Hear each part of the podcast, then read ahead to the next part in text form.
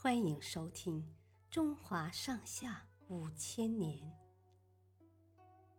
第五部《三国两晋南北朝》。周武帝灭佛。西魏的宇文泰死后，他的儿子赶走了西魏皇帝，建立了北周。北周第三个皇帝就是周武帝。此时，佛教非常兴盛，仅在北周境内就有一万多座寺庙，两百多万和尚与尼姑。这些人不用工作，不用纳税，还拥有大量的财富和土地。有个和尚。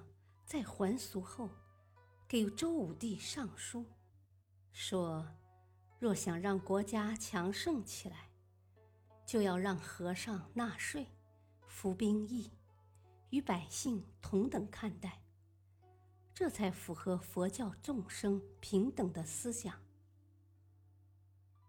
周武帝看了很高兴，说：“这说的正合我的心意呀。”第二天，周武帝带领文武百官，邀请佛教和道教举行了一场大型辩论会。道教的道士说：“佛教只会骗人，和尚与尼姑吃掉了国家好多粮食，还浪费了许多钱财修建寺庙。要这些寄生虫有什么用呢？”只有消灭佛教，国家才能兴旺。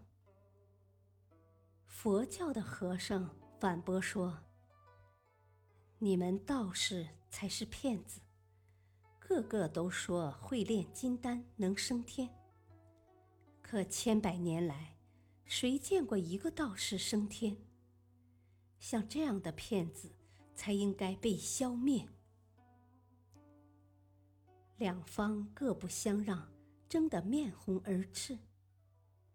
周武帝索性下令禁止两教发展，命令和尚与道士全部还俗。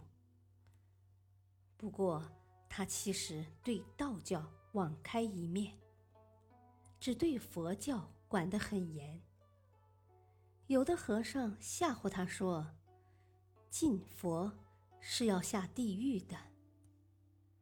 周武帝哈哈大笑，哈哈，只要百姓过上好日子，我愿意承受地狱里的痛苦。在他的严厉打击下，佛教在北周终于衰落了下去。这次灭佛运动，恢复了北周的社会经济。同时，也巩固了当时的政权。谢谢收听，再会。